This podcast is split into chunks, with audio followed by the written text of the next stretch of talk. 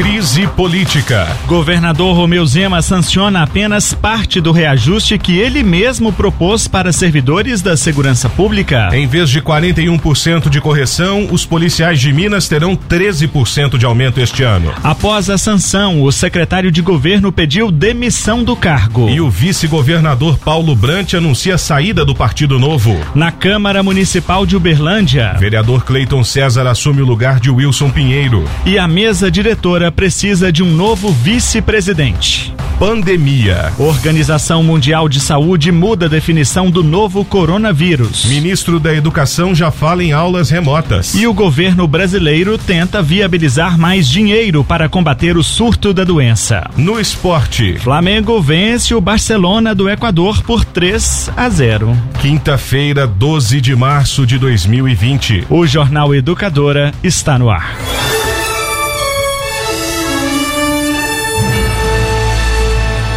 Olá, muito bom dia para você. Uma ótima quinta-feira com produção de Flávio Max aqui no estúdio da Educadora 90.9. Eu, Danilo Caixeta e Victor Fernandes. Bom dia. Você ouve o Jornal Educador ao vivo no seu rádio, no nosso site e no aplicativo Educadora 909.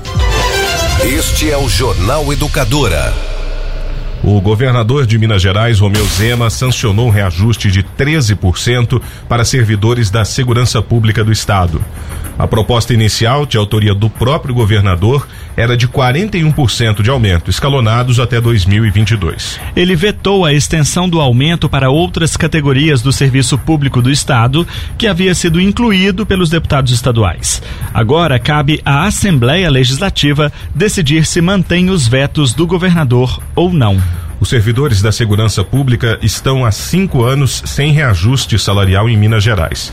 Em fevereiro deste ano, após negociações com a categoria, Zema propôs a recomposição do salário. O texto original propunha reajuste de 41,7%, sendo 13% a partir de julho deste ano, outros 12% a partir de setembro de 2021 e mais 12% a partir de setembro de 2022. A perspectiva de um aumento tão expressivo para servidores da segurança causou desconforto em outras unidades federativas, que também negociam reajuste salarial com bombeiros e policiais.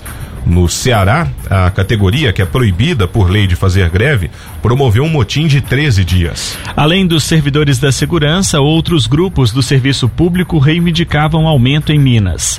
Deputados decidiram propor emendas estendendo o reajuste para outras categorias, como educação e saúde.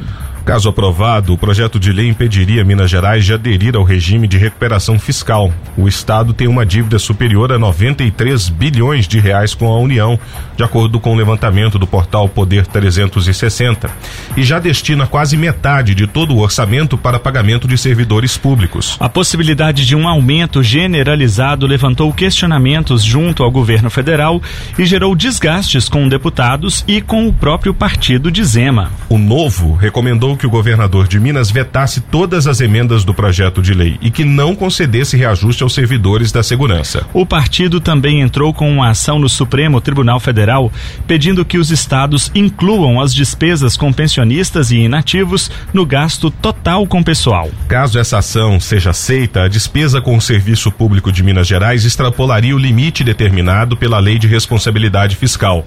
Na prática, o governo do estado estaria impedido de conceder os reajustes. O governador Romeu Zema optou por só aprovar o primeiro artigo do projeto de lei que concede o primeiro aumento previsto no PL, 13% a partir de julho deste ano. Romeu Zema disse que, apesar de reconhecer as perdas inflacionárias dos salários dos servidores, a atual situação fiscal do Estado o impede de fazer a revisão além do sancionado. O governador tinha até 17 de março para analisar o projeto de lei e divulgou sua decisão ontem à tarde. Horas depois, o vice-governador Paulo Brant informou que vai sair do Partido Novo. Paulo Brant reclamou que o Novo tem escolhido manter-se à margem das coalizões e afirmou que saiu do partido para poder cumprir na sua integridade seus deveres políticos e constitucionais. Também ontem, depois da aprovação reduzida do reajuste, o secretário de governo de Minas Gerais, Bilac Pinto, pediu demissão do cargo. Deputado federal licenciado do DEM, Bilac Pinto afirma que a sanção parcial o deixa sem condições de conduzir as negociações com o parlamento estadual. Ele acrescentou que entende as razões do governador.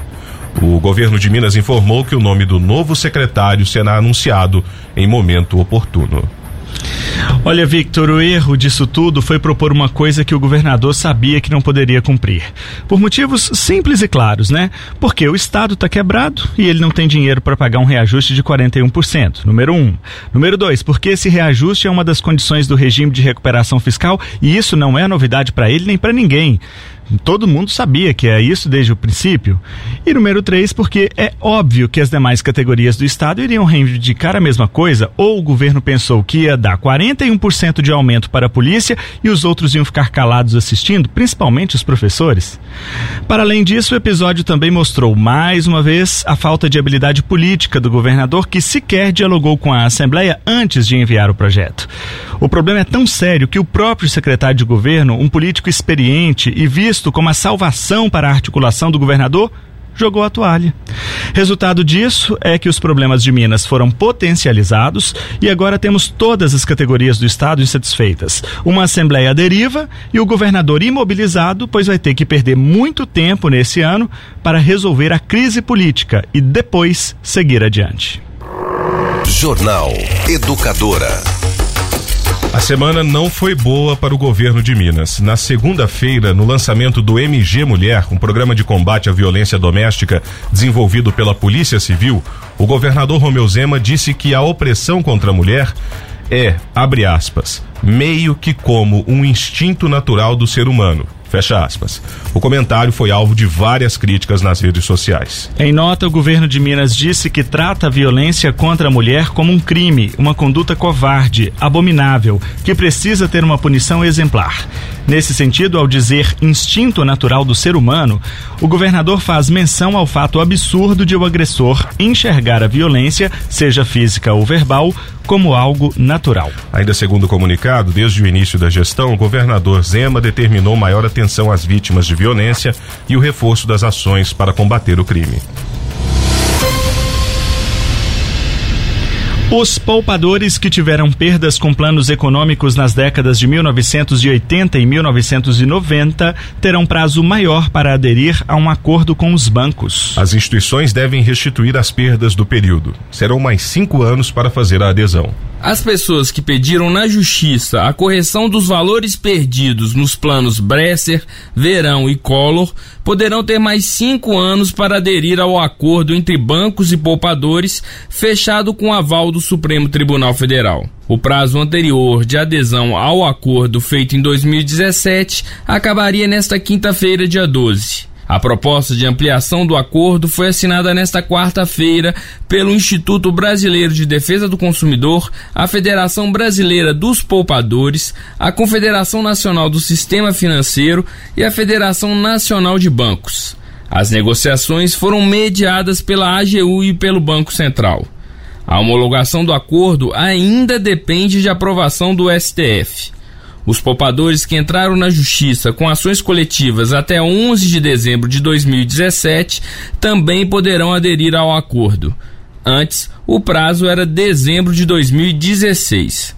A novidade é a possibilidade de adesão de poupadores que reclamavam a correção do plano Collor 1, até agora limitada a quem tinha recursos na poupança durante o plano Collor 2. O advogado do Instituto de Defesa do Consumidor, Walter Moura, explica a importância da prorrogação do acordo. Então, por que uma prorrogação? Para evitar mais uma vez um destravamento de batalhas judiciais. Se nós não tivermos a renovação do acordo, vamos voltar para a tribuna do STJ e do Supremo a evolução dessa mesa teve ganhos reais para o cidadão em relação ao primeiro acordo.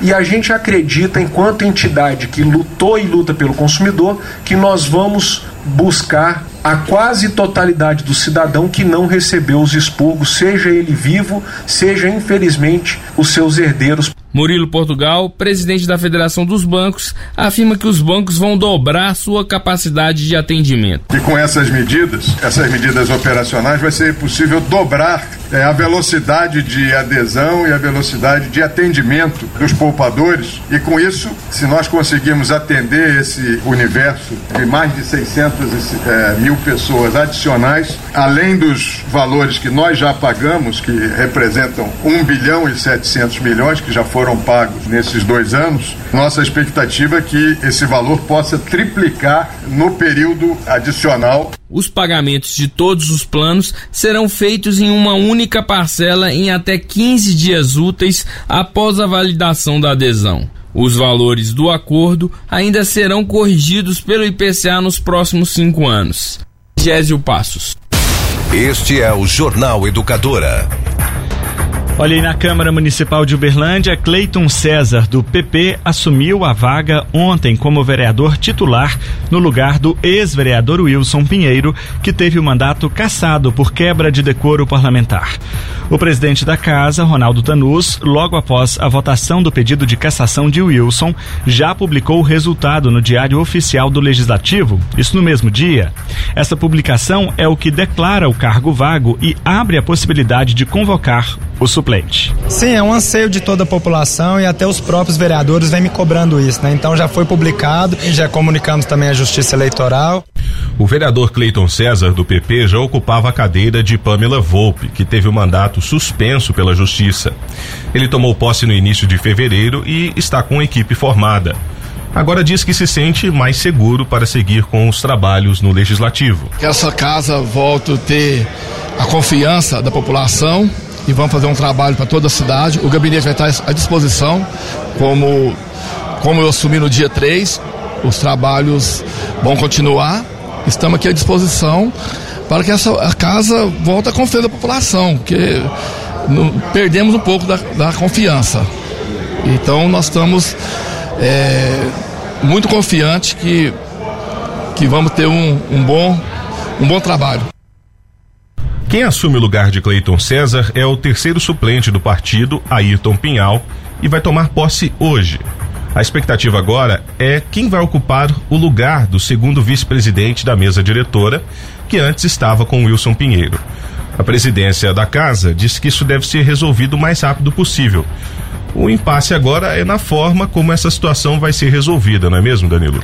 É isso mesmo, Vitor. Uma corrente lá na Câmara defende que deve ser feita uma eleição isolada apenas para o cargo que está vago, que é o de segundo vice-presidente, né? O problema é que essa alternativa não tem previsão no regimento interno. A norma da casa prevê que a mesa diretora seja eleita por chapa e não por cargo. Situação semelhante já aconteceu num passado recente na Câmara. Em 2015, quando o então presidente, professor professor Neivaldo saiu, o vice na época, Adriano Zago, não poderia ocupar o cargo, pois entenderam que deveria ser feita uma nova eleição. Isso tudo chancelado pela Justiça. Quem defende essa eleição separada diz que, como o regimento da casa é omisso é, em situações como essa, deve ser aplicado por analogia à norma da Assembleia Legislativa de Minas, que tem essa previsão. O abacaxi vai sobrar na mão do presidente Ronaldo Tanus, que vai ter que tomar uma decisão decisão.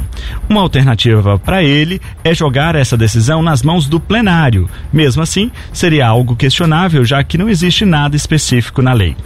Paralelo a isso, margeando né, as decisões da Câmara, existe também a situação ainda indefinida de Wilson Pinheiro. É que a Justiça pode aceitar algum pedido de anulação da sessão que caçou Wilson, pois ele mesmo já falou que ia em busca disso. Um pedido já foi negado pelo juiz da primeira vara da Fazenda Pública de Uberlândia, mas provavelmente outros surgirão.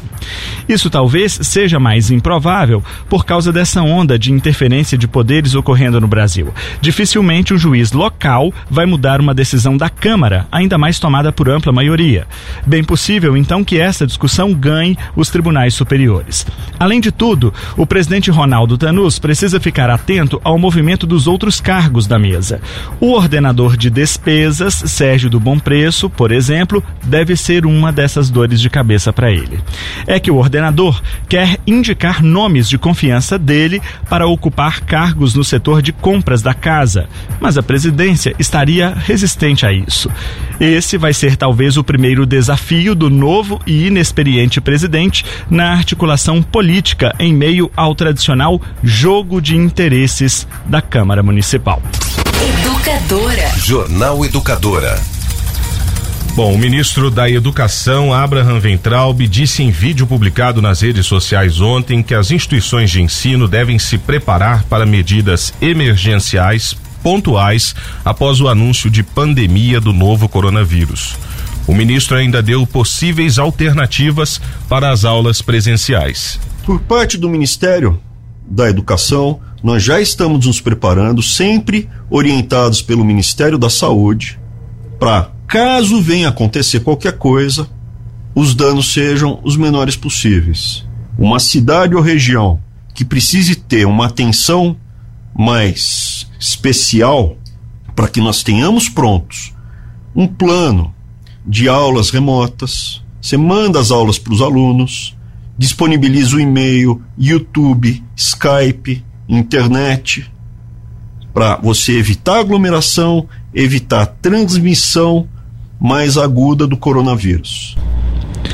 Nesse sentido, universidades, faculdades e institutos deverão adaptar seus calendários para um cenário de contingência, por exemplo, suspendendo simpósios e adiantando férias. Ontem, a Organização Mundial da Saúde disse que a epidemia de Covid-19, que infectou mais de 110 mil pessoas em todo o mundo desde o final de dezembro, já é considerada uma pandemia. O número de casos confirmados do novo coronavírus no Brasil subiu para 69. São Paulo concentra a maioria das pessoas infectadas, seguido do Rio de Janeiro.